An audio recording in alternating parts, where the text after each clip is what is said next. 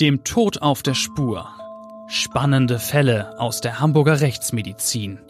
Der Crime Podcast vom Hamburger Abendblatt.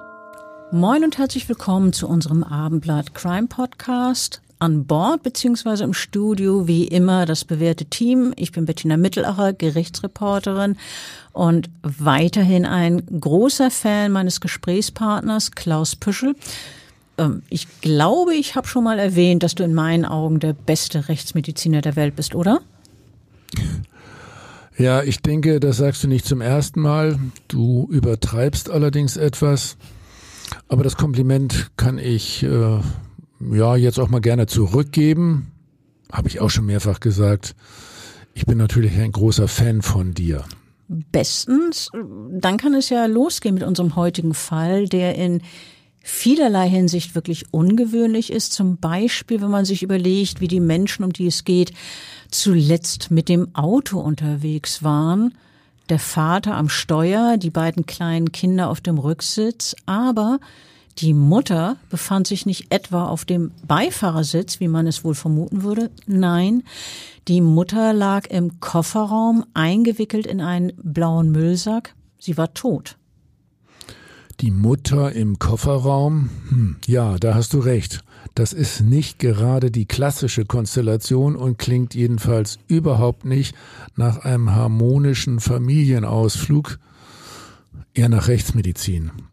Naja, vor allem nicht äh, harmonisch, wenn man äh, weiß, dass der Vater nun auch noch dafür verantwortlich war, dass seine Frau tot ist. Er hatte sie nämlich erschlagen. Wir befinden uns im Jahr 2015 in einem Hamburger Stadtteil. Es ist Ostermontag, der 6. April. Ein Tag vorher hat Andreas B. noch für seine beiden kleinen Kinder im Garten Ostereier versteckt. Das klingt doch irgendwie nach heiler Welt, oder? Schon, aber am nächsten Abend kam dann die Tour mit der Familie, die ja nun ganz und gar nicht mehr heil war. Ziellos fährt Andreas B. durch die Gegend, dann hält er irgendwo in einer einsamen Region an, öffnet den Kofferraum und wuchtet den leblosen Körper seiner Frau an der Elbe in ein Gebüsch. Dann meldet er sie als vermisst und deutet bei der Polizei an, sie könnte mit einem Liebhaber durchgebrannt sein. Also keine schlechte Strategie. Das habe ich übrigens schon äh, wiederholt einmal ähnlich gehört. Äh, denn äh, wenn es wahr wäre, dass die Frau sich selber beispielsweise ins Ausland abgesetzt hätte, könnte die Polizei ja gar nicht viel ausrichten. Man darf sich als Erwachsener ja schließlich äh, irgendwohin begeben, verschwinden, beispielsweise um auszuwandern und dann ein neues Leben anzufangen. Das ist erlaubt bei uns. Gutes Recht. Und äh, hier war das jetzt also so, der Mann hatte irgendwie gehofft, dass äh, nach der Vermisstenmeldung und nachdem er die Leiche seiner Frau in einem Gebüsch versteckt hat, der Körper lange, lange, lange nicht gefunden wird. Am besten überhaupt nicht. Stimmt. Äh, wir wissen ja selbst, wenn der Verdacht aufkäme, dass der Mann irgendwie mit dem Verschwinden seiner Frau zu tun hat, solange es keine Leiche gibt, ist es schwierig, jemanden einen Tötungsdelikt nachzuweisen. Ja, Mord ohne Leiche ist ein echter, echtes Problem. Äh, immerhin, man kann als Ermittler schlüssige Theorien entwickeln, aber wirklich einen Mord oder einen Totschlag nachzuweisen, das ist ohne Leiche nicht ganz unmöglich, aber äußerst schwierig. Ich kenne nur wenige Fälle, in denen es auch ohne Leiche zu einer Verurteilung kam. Also hier in unserem Fall mit der Frau im Kofferraum und dann im Gebüsch war es allerdings so, dass der Leichnam dann doch entdeckt wurde. Einen Monat nachdem der Mann seine tote Frau versteckt hatte, wurde die Leiche von einem Spaziergänger gefunden und nun gestand Andreas B., seine Ehefrau umgebracht zu haben. Ja, er hatte sie erschlagen und zwar konkret mit einem Hammer. So hat er es erzählt und so konnten wir es auch anhand äh, des Obduktionsergebnisses nachvollziehen. Was habt ihr denn da genau festgestellt und kann man wirklich erkennen, welches Werkzeug eingesetzt wurde? Äh, ja, also eins nach dem anderen. Erstmal zum Obduktionsbefund. Die Frau hatte diverse Platzwunden am Kopf, teilweise winkelförmig, teilweise auch viereckig mit einem begleitenden Schürfsaum. Äh, außerdem bestanden korrespondierende Schädelbrüche, nämlich sogenannte Impressionsfrakturen.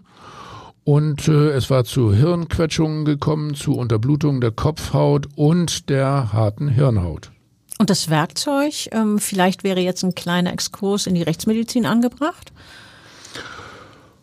Ja, ich will hier nicht gleich eine ganze Vorlesung halten. Wir unterscheiden ja bekanntlich zwischen äh, stumpfer und äh, scharfer Gewalt. Bei scharfer Gewalt sind in der Regel Messer gemeint, stimmt's?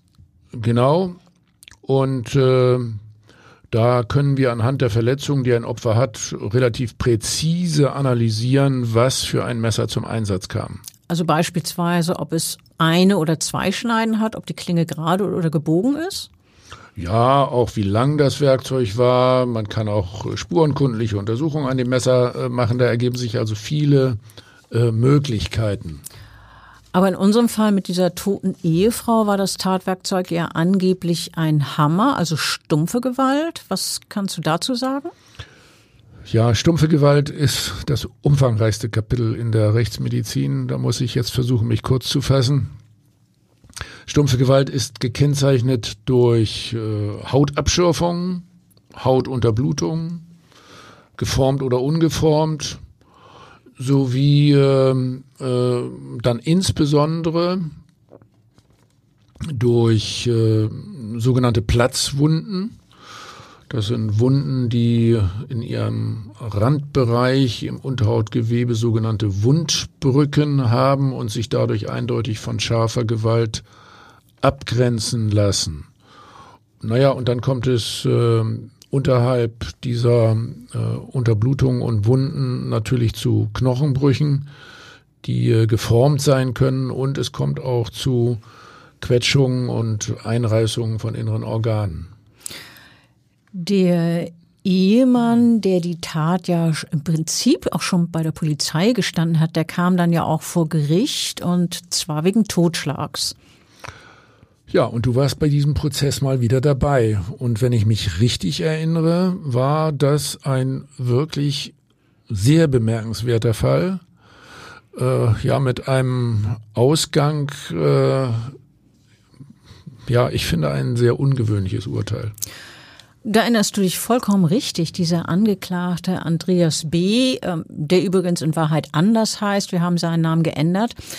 Also dieser ja, unser Andreas B. hat vor Gericht geschildert, wie sich seine Beziehung zu dem späteren Opfer über Jahre entwickelt hat. Der 35-Jährige hat über mehrere Tage ausgesagt und dabei konnte man zum einen erfahren, wie sehr der Mann darunter gelitten hat, seine Frau ja, äh, also insofern auch die Mutter seiner Kinder. Ja, genau. Also die Mutter seiner Kinder, seine Frau umgebracht zu haben. Ähm, zum anderen ist es einer jener Fälle, in denen man nicht wirklich kommen sieht, dass sich das Verhältnis zwischen zwei Menschen so sehr zuspitzt, dass am Ende einer den anderen tötet. Also der Täter muss gar kein Psychopath sein, sondern lediglich ein Mensch, der in einem unerwarteten Moment außer Kontrolle gerät, beziehungsweise die Kontrolle verliert.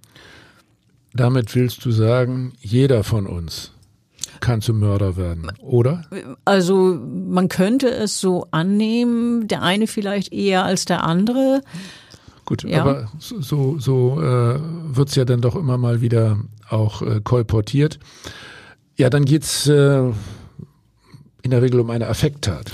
Auf jeden Fall. Ähm, in diesem Fall war es so, aber Andreas B. hat sich schon recht schwer getan, seine Sicht der Dinge vor Gericht zu erzählen. Am ersten Verhandlungstag war er noch zu aufgeregt, aber es wurde auf den zweiten Tag vertagt.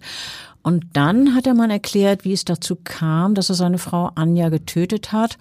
Es wurde eine lange Geschichte, in der es vor allem darum ging, wie er immer wieder versucht hat, es seiner Frau in allem recht zu machen und wie sie nie aber auch wirklich niemals zufrieden war. Ja, und das hast du geglaubt und allgemein konnte man ihm das wirklich glauben? Naja, das, das ist doch, Entschuldigung, das Rollenverständnis ist doch eigentlich anders. Ja, normalerweise ist doch in einer solchen Situation der Mann der Böse. Ja, auf jeden Fall. Das denkt man natürlich auch, vor allen Dingen, wenn man die Eingangssituation sich nochmal vor Augen führt, wie der also da mit dieser Leiche durch die Gegend gefahren ist. Ähm, und jetzt stellt er sich also als jemand da, der, der also versucht hat, äh, es seiner Frau recht zu machen. Ähm, kann man ihm das glauben? Das war seine Frage. Das ist natürlich immer das Problem in Prozessen, in denen das Opfer tot ist. Der Angeklagte kann ja, viel, kann alles Mögliche erzählen, kann das Opfer in einem sehr schlechten Licht darstellen und sich sozusagen als Heiliger, so nach dem Motto, meine Frau wurde immer unzufriedener und ich habe mir immer mehr Demütigungen gefallen lassen, bis ich einfach nicht mehr konnte. Ähm, so hat er das ja auch im Prinzip geschildert. Es wäre dann die Geschichte eines ja, alltäglichen Totschlags und das Opfer, das kann sich nicht wehren und beispielsweise sagen, er lügt. Stimmt. Also das äh, ja, ist ja sehr, sehr einseitig erst einmal. Äh, insofern äh, könnte auch in diesem Fall, über den wir heute reden, der Angeklagte sich seine Geschichte ausgedacht haben, um da besonders gut wegzukommen und sich selber irgendwie als das Opfer darzustellen. Könnte er theoretisch, ja. Aber hier in diesem Fall war es so, dass Menschen aus dem Umfeld des späteren Opfers, also Freundinnen von Anja B., äh, ebenfalls geschildert haben, dass diese Frau alles andere als ein netter und umgänglicher Mensch war. Einer aus dem Freundeskreis hat es sogar so formuliert, aus dem Freundeskreis der Frau, übrigens, wohl bemerkt, die 36-Jährige habe ihren Mann als eine Art Fußabtreter benutzt. Fu Fußabtreter, habe ich das richtig verstanden? Das klingt ja wirklich nicht gut. Man fragt sich, war es unter diesen Umständen abzusehen, dass diese Beziehung, äh, wenn der eine immer unzufrieden ist und der andere überhaupt nicht nachgibt, ja, ob diese Beziehung aus ihrer Schieflage auf eine echte Katastrophe zuschlingert. Also keiner aus dem Umfeld von Andreas und Anja B., dem diese Frage gestellt wurde und die das Paar kannten, hat geahnt, dass es zur Katastrophe kommen würde. Ja, und doch war es der über lange Zeit so güte, gutmütige Ehemann, der plötzlich vollständig außer Kontrolle geriet und sich dieses eine Mal wehrte, als er nämlich mit dem Hammer zuschlug und dann also mit überschäumender Wut und ohne Maß. Ja, wirklich interessant, eine ungewöhnliche Konstellation. Aber jetzt erzähl das Ganze doch mal von Anfang an. Gern also. Andreas B. hat seine Geschichte im Jahr 2009 begonnen, also sechs Jahre bevor es zur Tötung seiner Frau kam. Andreas B. ist Handwerker im Druckgewerbe. Das bedeutet, dass er Schichtdienst hatte und er hat offenbar sein Soll übererfüllt. Manchmal arbeitete er bis zu 240 Stunden im Monat. Wow, das ist wirklich äh, ja viel Arbeit, lange Zeit. Der war offenbar ein äh, fleißiger, zuverlässiger Mann. Absolut. Sein Chef hat ihn als Zeuge im Prozess sogar als Vorzeigeangestellten bezeichnet, einen, den man sofort wieder einstellen würde. Äh, naja, also als Angeklagte dem Totschlag äh, vorgeworfen wurde und der ja nun schon einige Monate in Untersuchungshaft saß, war Andreas B. Äh, sein Job ja wohl erstmal los. Ja, aber umso bemerkenswerter, dass sein Chef weiterhin äh, so große Stücke auf ihn hielt. Ja, finde ich auch. Andreas B. hat weiter erzählt, dass er damals von einem Freund mit Anja verkuppelt wurde. Sie zogen bald zusammen und nicht lange danach wurde sie schwanger. Er hat ihr einen Heiratsantrag gemacht und ähm, als ihre Tochter im Mai 2010 zur Welt kam, hätte es eigentlich schön sein können. Du sagst jetzt hätte, also in Realität war es nicht wirklich schön. Nein, erst hatte Anja B. Wochenbettdepression, aber auch später kam sie mit ihrer Mutterrolle offenbar nicht gut zurecht. Sie blieb zwar daheim beim Kind, war aber überfordert. Das äußerte sich so, dass sie meist gereizt war. Eigentlich unpassend, dass ihr Spitzname der Familie ausgerechnet Goldi war, denn eigentlich war Anja B. überhaupt nicht goldig, also im Sinne von fröhlich und unbeschwert, sondern sie war dominant und labil zugleich. Darüber hinaus unleidlich, fordern, nörgeln. Sie begann ihren Mann herumzukommandieren. Tu dies, lass jenes, das machst du falsch, so in der Art. Tja, und dann war es ihr doch auch nicht recht, was er als Hobby hatte. Oder besser gesagt, dass er überhaupt neben ihr ein Hobby hatte, das relativ viel Zeit in Anspruch nahm und das er völlig ohne sie ausübte. Genau, Andreas B. liebte es in seiner Freizeit an Autos herumzubasteln. Dafür fuhr er zu einer Werkstatt von Hamburg nach Itzehoe und brachte dort viele glückliche Stunden zu so wie andere vielleicht Schach spielen oder joggen gehen. Aber seiner Frau war das nicht recht. Er sagte im Prozess, nun hätten erste Sticheleien angefangen nach dem Motto, du hast nie Zeit für die Familie, willst nur an deinen Autos rumschrauben. Na und, wie äh, hat sich das dann weiterentwickelt?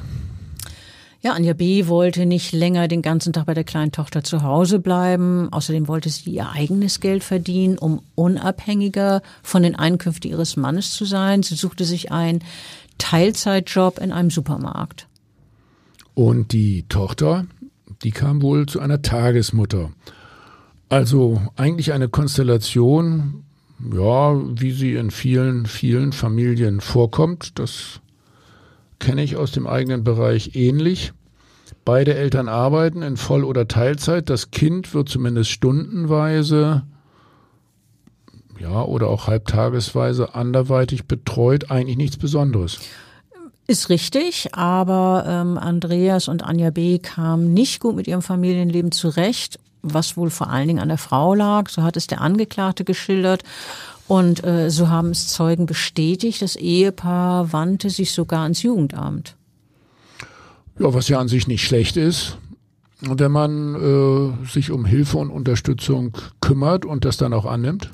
Absolut. Ähm, hier waren aber die Probleme vor allem hausgemacht. Es ging in erster Linie darum, dass das Geld oft ziemlich knapp war, obwohl Andreas B. einen soliden Job hatte und äh, seine Frau ja auch etwas dazu verdiente.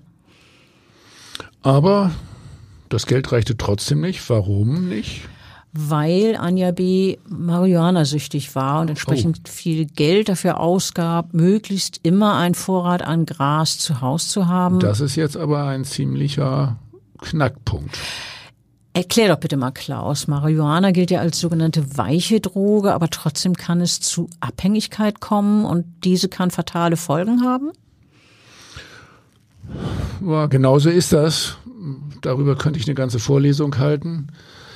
Äh, ich habe ja auch mal eine Zeit lang in der Psychiatrie gearbeitet und die äh, jungen Patienten, die ich da gesehen habe, hatten sehr häufig ein äh, Cannabis-Problem. Also das soll man nun, nun wirklich sehr, sehr ernst nehmen, auch wenn es heute Tendenzen gibt, ja, von der Regierung verfolgt, Cannabis tatsächlich äh, im Hinblick auf den Konsum sowieso und auf den Handel freizugeben. Das ist ja eine neue Tendenz. Aber ich sage nochmal, äh, Cannabis kann im äh, Ernstfall sogar psychisch abhängig machen. Das ist ein besonderes Problem. Und äh, es führt zu einem amotivationellen Syndrom. Das heißt, die Personen ja, werden häufig teilnahmslos nach dem Konsum, auch depressiv und äh, aus dem Konsum können sich erhebliche äh, Konsequenzen ergeben.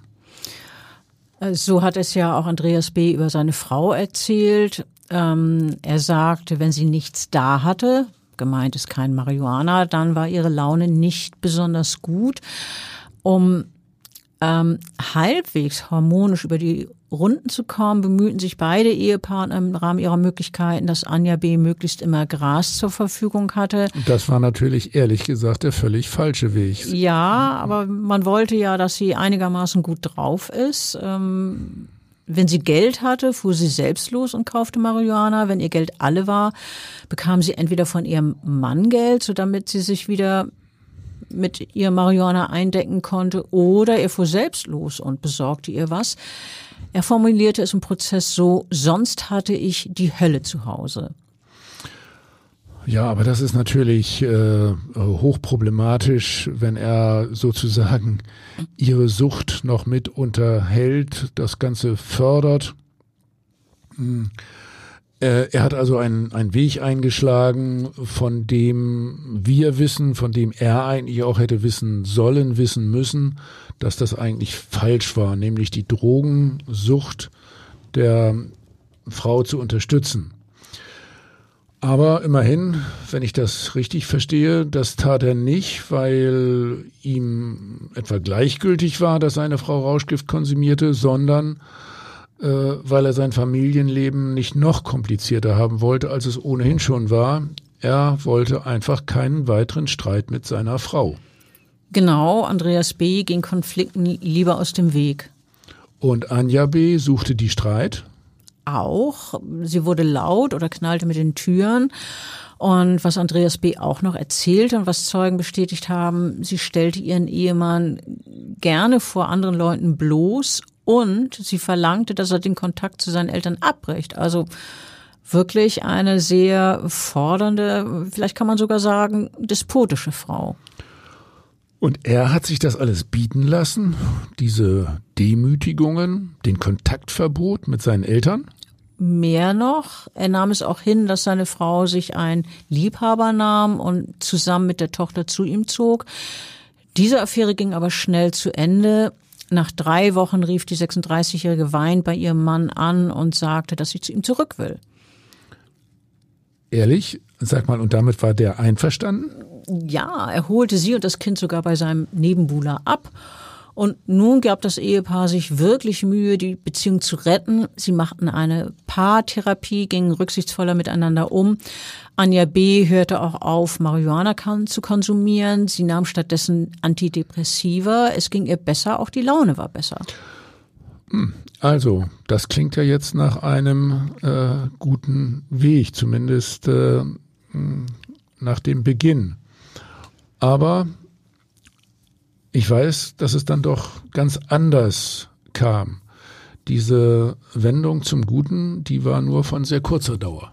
Exakt. Äh, weil es so gut lief für eine Weile, dachten Andreas und Anja B., es wäre doch schön, ein zweites Kind zu bekommen. Also hat die Frau ihre Antidepressiva abgesetzt. Oh, wieder mal so ein Fehler mit einem weiteren Kind die Ehe retten. Das klappt ja meistens nicht. Naja, aber das Absetzen der Antidepressiva, das finde ich schon im Prinzip vernünftig. Vor allen Dingen im Zusammenhang mit einer Schwangerschaft. Natürlich sollte eine Frau in der Schwangerschaft möglichst keine Medikamente nehmen. Übrigens insbesondere auch keine Drogen konsumieren, auch kein Cannabis, um äh, die Gesundheit ihres ungeborenen Kindes und ihre eigene Gesundheit nicht zu gefährden. Äh, wenn Sie jetzt keine Antidepressiva mehr nahmen, äh, wie war das denn eigentlich mit Ihren Stimmungsschwankungen? Nahmen die vielleicht auch wieder zu? Genau so war's. Ihre Laune wurde wieder schlechter. Eine neue Krise bahnte sich an. Die Frau widmete sich wieder ihren Drogen, also ihrem Marihuana. Und das in der Schwangerschaft? Ja, trug ansonsten gar nicht gut. Gar nicht gut, überhaupt nicht. Trug ansonsten nichts mehr dazu bei, um Haushalt und Familie zu managen. Und Andreas B. versuchte irgendwie alles allein hinzukriegen.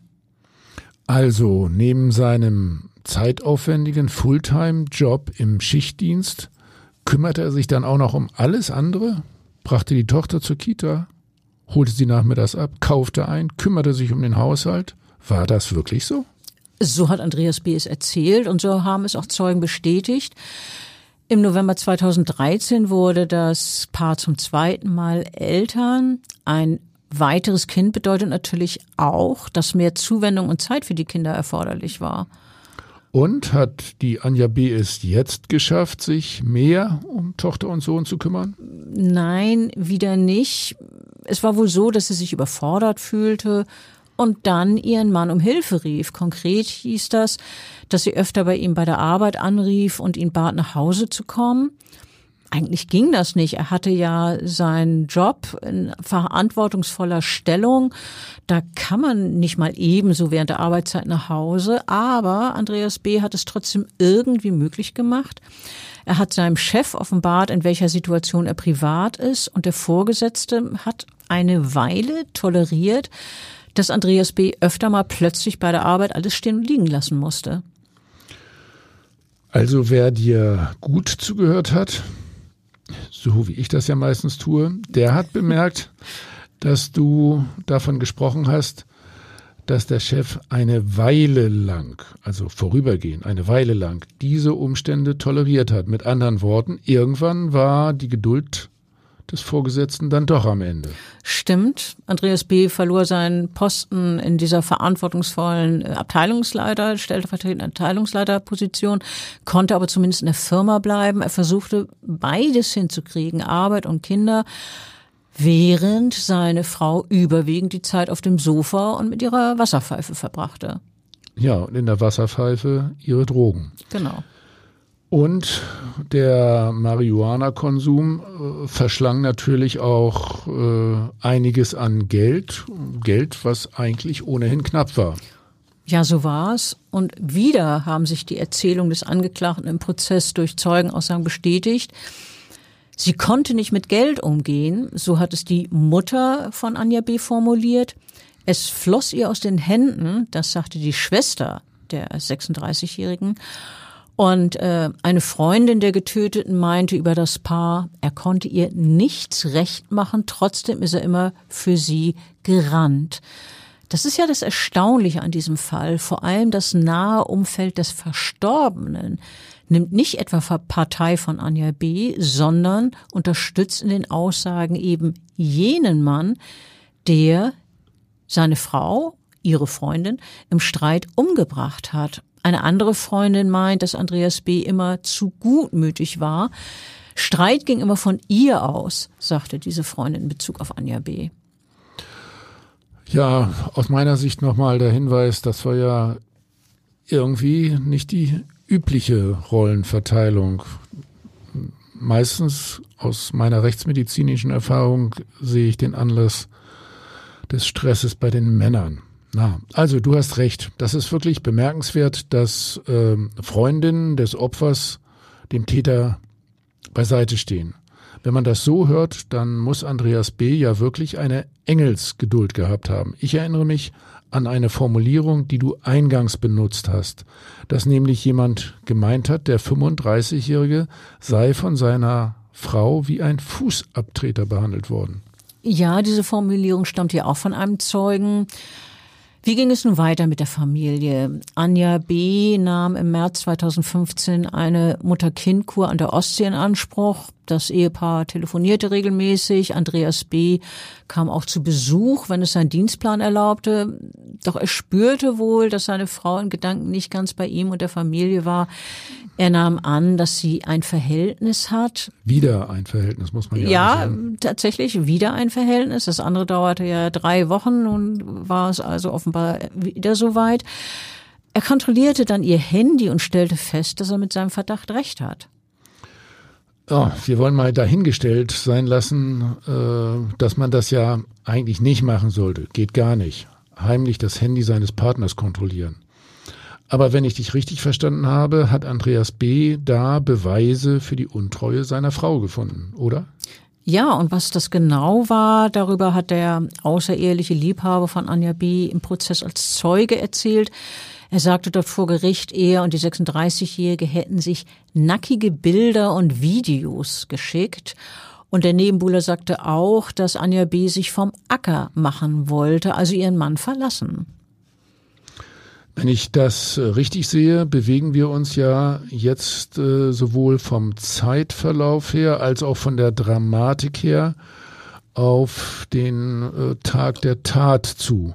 Wir haben ja schon darüber gesprochen, dass die Situation zwischen Andreas B. und Anja B. zu Ostern 2015 ganz erheblich eskalierte. Die lief dann völlig aus dem Ruder. Ja, genau. Ostersonnabend hat er vom 30-Jährigen seine Frau zur Rede gestellt, dass er wisse, dass sie einen Liebhaber hat. Sie hat es abgestritten. Er wollte nun seinen Rivalen damit konfrontieren, aber als er zu dem Mann nach Hause fuhr, öffnete dieser nicht die Tür. Ja, kann man ja vielleicht auch verstehen. Und was passierte dann? Also so wie Andreas B. es vor Gericht schilderte, hat er so reagiert wie immer. Er blieb ruhig, wollte keine Eskalation. Echt? Lieber, ja, lieber wollte er sich zurückziehen und sich endlich mal wieder seinem Hobby widmen, also dem Herumbasteln im Auto. Vielleicht war ja auch tatsächlich eine Reparatur am Wagen fällig. Jedenfalls beschäftigte er sich mit dem Fahrzeug. Gegen Abend kam seine Frau dorthin und verlangte, dass er sich um das Essen für die Familie kümmern solle. Und das tat Andreas B. dann auch. Ja, aber irgendwas war seiner Frau jetzt wieder nicht recht. Also äh, später gab es dann, zumindest hat Andreas B. es so geschildert, Streit ums Fernsehprogramm. Ja, ich finde, das wäre ja eigentlich etwas, was in vielen Familien bestimmt mal vorkommt. Nichts, was darauf hindeutet, dass sich jetzt hier die Katastrophe zusammenbraut. Stimmt, aber trotzdem war die Stimmung offenbar schon sehr gereizt. Und dann ist etwas geschehen, was das fast zum Überlaufen gebracht hat, oder? Diese eine kleine Provokation, die zu viel ist, eine Bemerkung, die zur Eskalation führt, oder eine Kombination von alledem. Was war es denn? Also eher letzteres, so wie Andreas B. es ausgesagt hat. Also er hat die finalen Augenblicke, in denen er und seine Frau aneinander geraten sind, folgendermaßen dargestellt. Am späten Abend macht er dem jüngeren Kind ein Fläschchen und sieht im Vorbeigehen, wie seine Frau auf dem Ehebett sitzt und irgendwas auf ihrem Handy tippt. Als er fragt, was sie da macht, rastet sie aus, schnappt sich einen Koffer und fängt an zu packen und in ihrer Wut, so schildert es der Angeklagte vor Gericht weiter, habe sie ihm zwei Ohrfeigen verpasst. Also darüber haben wir noch gar nicht gesprochen. Wenn ich es richtig verstanden habe, hat es zwischen dem Paar zwar öfters Streit gegeben, aber nie Handgreiflichkeiten von welcher Seite auch immer. Dann wäre mit so einer Ohrfeige oder besser gesagt mit zwei Ohrfeigen ja eine neue Eskalationsstufe erreicht, ausgehend von der Frau. Ja, genauso ist es nach Darstellung des Angeklagten gewesen. Offenbar hat sie mit diesen Ohrfeigen etwas in ihm ausgelöst. Andreas B., der sonst immer ruhig und eher passiv reagiert hatte, der immer einer Konfrontation eher aus dem Weg ging, dieser Mann rastete nun seinerseits aus. Und was hat er dann im Detail erzählt, was jetzt passiert sei? Er sagte, dass er seine Frau auf den Boden drückte und sie wirkte. Sie habe sich damit Schlägen und Tritten gewehrt, irgendwie ihn im Unterleib getroffen. Und ja, im Schlafzimmer habe zufällig Werkzeug herumgelegen, weil Andreas B. noch die Schrankscharniere hatte reparieren wollen. Er habe dann herumgetastet, zufällig einen Hammer gegriffen und ja, zugeschlagen. Aber Andreas B. hat nicht gesagt, ja, wohl auch nicht sagen können, wie oft und wohin er gezielt beziehungsweise getroffen hat. Also immerhin mehrfach den Kopf. Ja, äh, das kann äh, von seiner Aussage her entweder bedeuten, dass er es schlicht in dem Moment selber nicht wahrgenommen hat oder dass er es zwar weiß, aber nicht darüber sprechen möchte oder sprechen kann. Das ist ja als Angeklagter auch sein Recht. Er darf ja schweigen, auch in einzelnen Details. Er dürfte sogar lügen, wenn er wollte. Stimmt, das dürfte er, aber es gäbe natürlich immer das Risiko, dass eine erfundene Geschichte als unwahrscheinlich oder sogar lebensfremd entlarvt würde. Ähm, was Andreas B. über den Moment sagte, als er mit dem Hammer zuschlug, ist dies. Es war ein widerliches Geräusch. Er habe versucht, seine Frau wieder aufzurichten und dann sagte er, ich merkte, dass da nichts mehr war. Ähm, Klaus, wenn der Angeklagte von einem widerlichen Geräusch spricht, als er mit dem Hammer traf, ist das natürlich subjektiv, widerlich. Man könnte auch furchtbar sagen, unheimlich, was auch immer. Kannst du für uns bitte mal rechtsmedizinisch einordnen, was da am Schädel passiert ist? Kann ich versuchen. Äh, da muss man sich ein bisschen die Anatomie vor Augen führen. Ein normaler Schädelknochen ist in den verschiedenen Regionen unterschiedlich dick.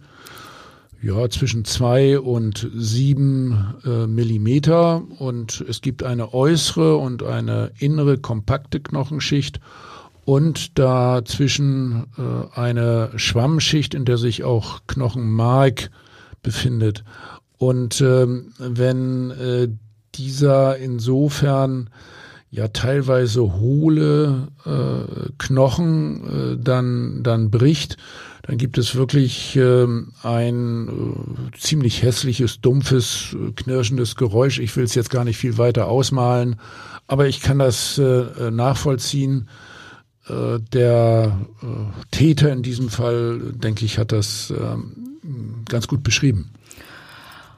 Okay, ähm, nach diesem Schlag oder den Schlägen auf den Kopf von Anja B., als Andreas B. nun gemerkt hat, dass seine Frau tot ist, hat er sie zunächst in einen Müllsack gepackt und im Schlafzimmer liegen lassen. Am nächsten Tag, als das eine Kind in der Kita war und das andere seinen Mittagsschlaf machte, schleppte der 35-Jährige den Leichnam seiner Frau zum Auto und verfrachtete ihn in den Kofferraum. Später kam dann die Tour mit dem Auto, die wir eingangs geschildert haben und an deren Ende er die Leiche seiner Frau in einem Gebüsch an der Elbe verbarg, den Hammer und das Handy seiner Frau wegwarf und schließlich zur Polizei fuhr und die Frau als vermisst meldete. Das alles klingt jetzt schon ziemlich brutal und abgebrüht, aber war es das wirklich? Wieso ist die Situation so eskaliert? Wir haben das ja vorhin auch schon gefragt. Und wenn ich mich richtig erinnere, hat niemand, der das Paar kannte, vorausgesehen, dass die Beziehung ein so dramatisches Ende nehmen könnte. Stimmt. Also alle Zeugen, denen der psychiatrische Sachverständige, der im Prozess zugegen war, die Frage stellte, ob sie geglaubt haben, es könne ein böses Ende nehmen. Alle Zeugen haben das verneint. Und auch der Angeklagte selber hatte keine wirkliche Erklärung dafür, warum er dieses eine Mal so anders reagiert hatte als früher. Sonst, wenn wir gestritten haben, habe ich das immer nur hingenommen, hat er gesagt. Ich hätte das machen müssen, was ich auch sonst gemacht habe, ruhig bleiben.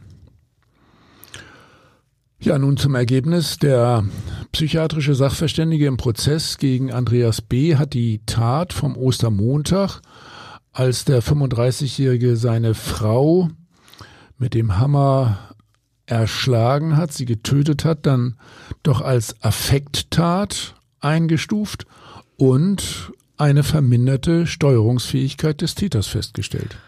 So war es, ja mit der Folge, dass ein möglicher Strafrahmen für den Angeklagten sich zu dessen Gunsten verschoben hat. Der hat also dadurch einen erheblichen Rabatt gekriegt sozusagen. Ja, genau. Das, das, äh, so kann man das wunderbar zusammenfassen. Also äh, während sonst bei Totschlag äh, der Strafrahmen zwischen fünf bis 15 Jahren liegt. So will es das Gesetz. Totschlag wird mit fünf bis 15 Jahren irgendwo bestraft. Und da sucht man dann die richtige, zutreffende Strafe für den Einzelfall. Ja, und wenn jetzt diese ähm, verminderte Steuerungsfähigkeit festgestellt wird, wie in unserem Fall, dann verschiebt sich dieser Strafrahmen, dann liegt die Mindeststrafe bei zwei Jahren und die mögliche Höchststrafe bei elf Jahren und drei Monaten. Er bekommt dann also eine geringere Strafe. Ja, und darüber, warum Andreas B. dieses eine Mal so heftig reagiert hat, können wir eigentlich nur spekulieren. Vielleicht hatte er das einfach satt, immer wieder Vorwürfe zu hören. Vielleicht waren es auch die Ohrfeigen, die seine Frau ihm versetzt hat, die etwas in ihm ausgelöst haben.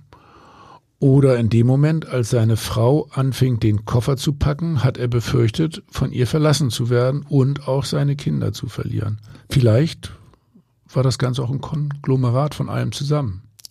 Ja, alles, was du aufgezählt hast, ist sehr gut möglich. Ähm, jedes, jeder einzelne Aspekt vielleicht auch eine Kombination von allem. Die Staatsanwältin hat in ihrem Plädoyer die Wandlung von Andreas B. als das Ergebnis einer Entwicklung bezeichnet, in der sich vieles aufgestaut hat. Und was hat der Verteidiger gesagt? Wie hat der plädiert?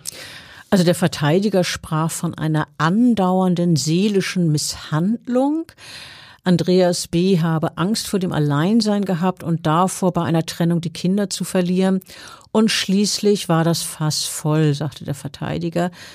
Das Gericht hat am Ende vier Jahre Freiheitsstrafe verhängt. Die Vorsitzende Richterin sprach in der Urteilsbegründung von einem Ausnahmefall. Ein Ausnahmefall? Hm. Ja, vielleicht kann man das äh, so nennen. Vieles daran war ja ungewöhnlich.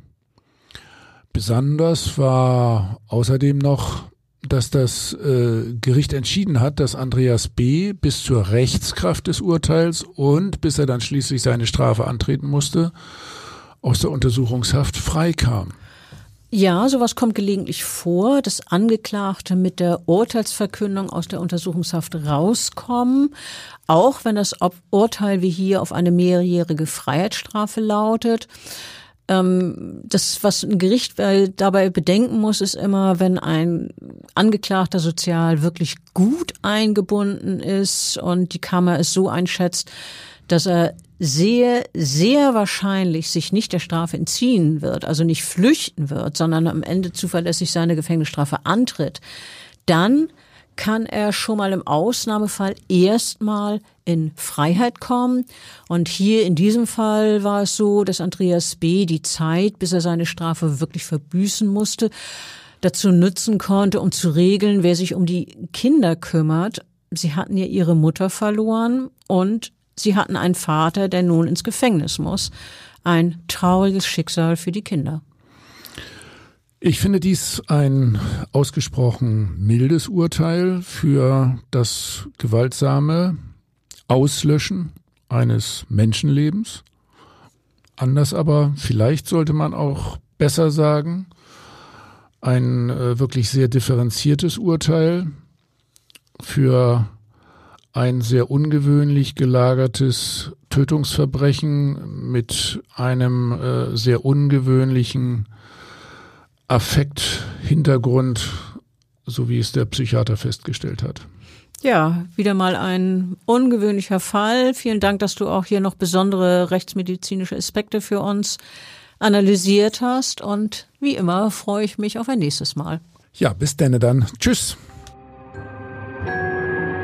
Weitere Podcasts vom Hamburger Abendblatt finden Sie auf abendblatt.de slash podcast.